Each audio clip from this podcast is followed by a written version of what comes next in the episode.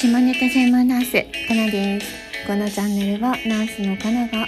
女性の下半身のお話をするというチャンネルです。今日も聞いていただいてありがとうございます。えー、久しぶりにですね性感染症の話をしようかなと思います。で性感染症いろいろある中でそんなに頻度は多くないんじゃないかなと思われるあの感染症で線形コンジローマというのがあるんですけど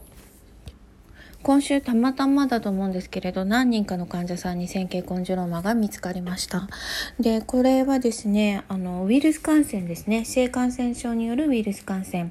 でそのウイルスの名前はヒトパピローマウイルスで HPV と呼ばれています。でこれにはいろんな型があるんです。何型何型っていうのがあってこのコンジュローマを引き起こすのは6型と11型です。でこの HPV の中で女性の子宮頸がんもこのウイルスによる感染症で発症するがんなんですね。これは16型と18型、はい、だそうです。ですが、この病気はあの男女に起きます。えー、コンジュロマは男女に起きます。HPV の6型と11型は、えー、男性にも女性にも、えーと、とこの線形コンジュロマという症状を引き起こします。で、イボができるんですけど、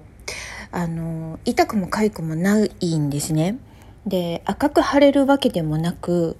なんかねうん尖ったような感じに見えるななんだ四角っぽいっていうか丸丸い感じ全然なくてちっちゃな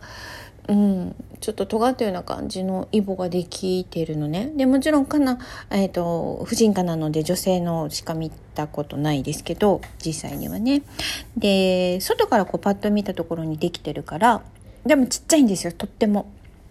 で最初は本当に1個2個なんだけどいっぱいに増えてくる人もいます。で男性も一緒外性器それから肛門のあたりにできます。で厄介だなって思うのがその痛いとか痒いとかがないっていうことで気づくのが遅くなるのとえっ、ー、とね中にもできるんですよ。肛門の内側であったりとか女性だったら膣の中の奥の方にできてたりっていうことも稀にあるんです。で実際そういう症例もありました。はい、でお薬があるんだけどあの他の性感染症みたいに薬飲んだら治るとか点滴1回したら OK とかっていうものでも全然なくて地道に自分でねあの処方されたお薬をね塗らなきゃいけないんですよ。うん、うんとね2週間くらいは塗るかな。でしかも塗り方も粘膜につけないようにできてるイボにだけつけましょうとかあとつけた日の次の日の朝に洗い流しましょうとかっていう約束事がいっぱいあってそれをきちっと守っていかなければならないっていうのも少々大変かなと思います。だけどそれしないとねあの治らないのでしていかなきゃいけないんだけどで薬効かない場合っていうのもあってそうなんですよその場合はですねあのレーザーメスみたいなので切除切り取るというちょっとした、はい、日帰りでできるちっちゃい手術になります。だからね性感染症っていろいろあるしもう本当に厄介なものもあるのであのもちろんコンドームで性感染症を予防するっていうのはとってもとっても大事なんだけどやっぱり何よりも不特定多数の人と性交渉を持たないということがとっても大事かなと思います。なので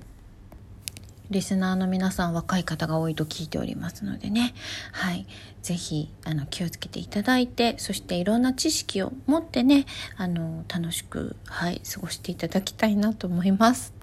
このチャンネルだとね結構ねあの怖い話になっちゃってたら嫌だなと思うんですよ。まあでも知識は大事だけど、えー、正しく知識を持って、えー、知って行動していけばまあ変な病気にかかることはないかなと思いますそして万が一何かあったらもう一人で悩んでネットでこう探しいろんな中にググってみるとかねそんなことしなくていいからとにかく病院に行って相談してください。はいということで、えー、今日も聞いていただいてありがとうございました。ではまた聞いてください。じゃあね。バイバイ。